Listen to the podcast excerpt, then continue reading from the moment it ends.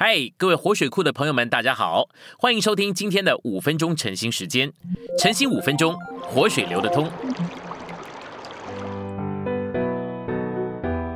今天有两处经节，第一处是彼得后书二章二节，也有许多人将要随从他们的邪荡，叫真理的路因他们的缘故被毁谤。第二处是彼得前书一章二十二节。你们既因顺从真理洁净了自己的魂，以致爱弟兄没有假冒，就当从清洁的心里彼此热切相爱。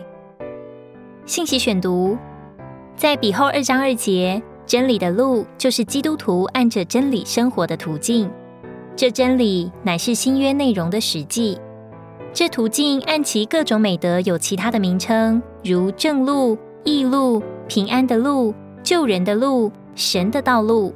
主的道路，这道路，并被毁谤为异端的道路。真理的路会因假教师的缘故被毁谤。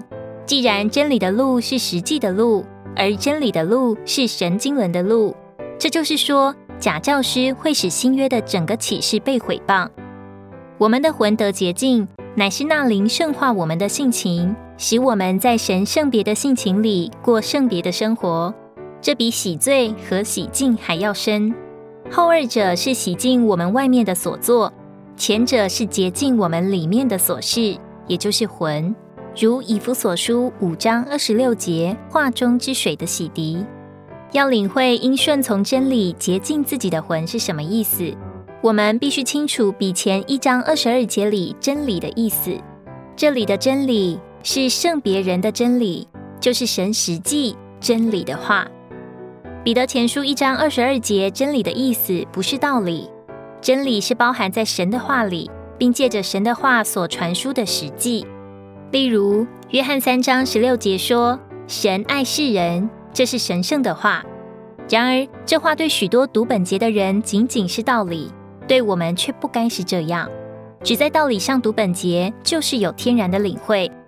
我们若要越过天然的领会来看本节，就需要摸着在这简短的话里所包含，并借着这话所传输的实际。